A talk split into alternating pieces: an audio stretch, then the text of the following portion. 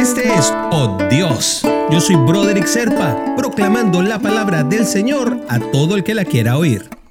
El devocional del día de hoy nos lleva hasta el libro de Job, capítulo 8, versículo 7.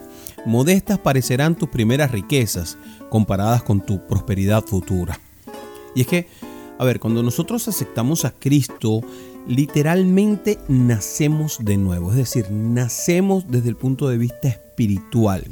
Esto está escrito en Corintios, en segunda de Corintios, en el capítulo 5, versículo 17. Lo viejo ha pasado, ha llegado lo nuevo. Es decir, llegamos a vivir un nuevo evangelio. Dejamos atrás todo lo que había en aquel primer convenio con Dios y empezamos a vivir este nuevo convenio con Dios. El convenio con Dios de creer en Jesús como Hijo de Dios como nuestro Salvador, como aquel que dio su vida para la salvación y el perdón de nuestros pecados.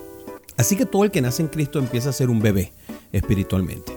Los que tenemos menos tiempo, los que tienen más tiempo, aquellos y por allá, y entonces cada uno, pues bueno, va en una progresión. Porque cuando nacemos y somos bebés empezamos a aprender todo. Necesitamos de esa palabra de Dios como un alimento básico para nuestro crecimiento y maduración, para ir pasando de bebé a niño, eh, caminar, empezar a correr y luego jugar fútbol y llegar a un mundial. Pero para hacer todo eso tenemos que ir poco a poco pasando por cada una de las etapas y para eso tenemos que ir alimentándonos con la palabra del Señor. Y a medida que aprendemos entonces comenzamos a progresar en cada una de las áreas de nuestra vida, porque creámoslo o no, la palabra de Dios hace que todo empiece a embonar y empiece a funcionar de una manera fluida todo lo que nosotros hacemos para Dios y como para Dios hace que el resto de las cosas que estamos viviendo fluyan de una manera mucho mejor, más sencilla, más fácil, porque va en el camino correcto.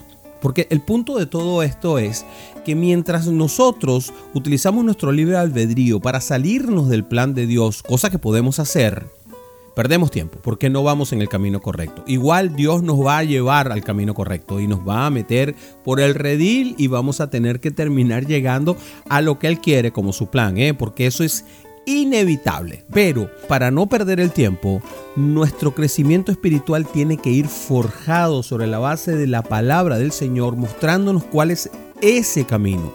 No existe una forma de que lo entendamos sin Él. No hay una manera de que lleguemos sin Él. Así que con Él todo, sin Él nada. Cuando nuestra vida se vuelve y pone su centro en el Señor, siempre hay una oportunidad para ser mejores y para, para que nosotros sirvamos al reino y para que el reino también nos premie a nosotros. Así que no estés ansioso por tu progreso como cristiano. Si no entiendes cosas, pues llegará tu tiempo. Pregunta, averigua, investiga, busca en la palabra. En la palabra está todo, ¿ah? No estés ansioso quédate tranquilo, porque Dios quiere que tú vivas una vida de tranquilidad, de sosiego. Dios siempre va a cuidar de ti. ¿Qué tal si damos gracias por eso, mi querido hermanito, mi querida hermanita? Padre, quiero aprender más de ti, quiero entender tu palabra. Permite que mi mente se abra, que mi corazón se abra, que mi alma se abra para poder sacar y recibir todo ese caudal de información que me quieres dar como si yo fuera una esponja, Padre, y que me permitas absorber absolutamente todo. Condúceme, ayúdame a crecer, papá, que es lo que estoy pidiendo de ti. Quiero ser mejor gracias a ti. Así que Gracias, Padre. Muchas gracias, mi amado Dios. Hemos orado en el nombre de Jesús. Amén, amén y amén.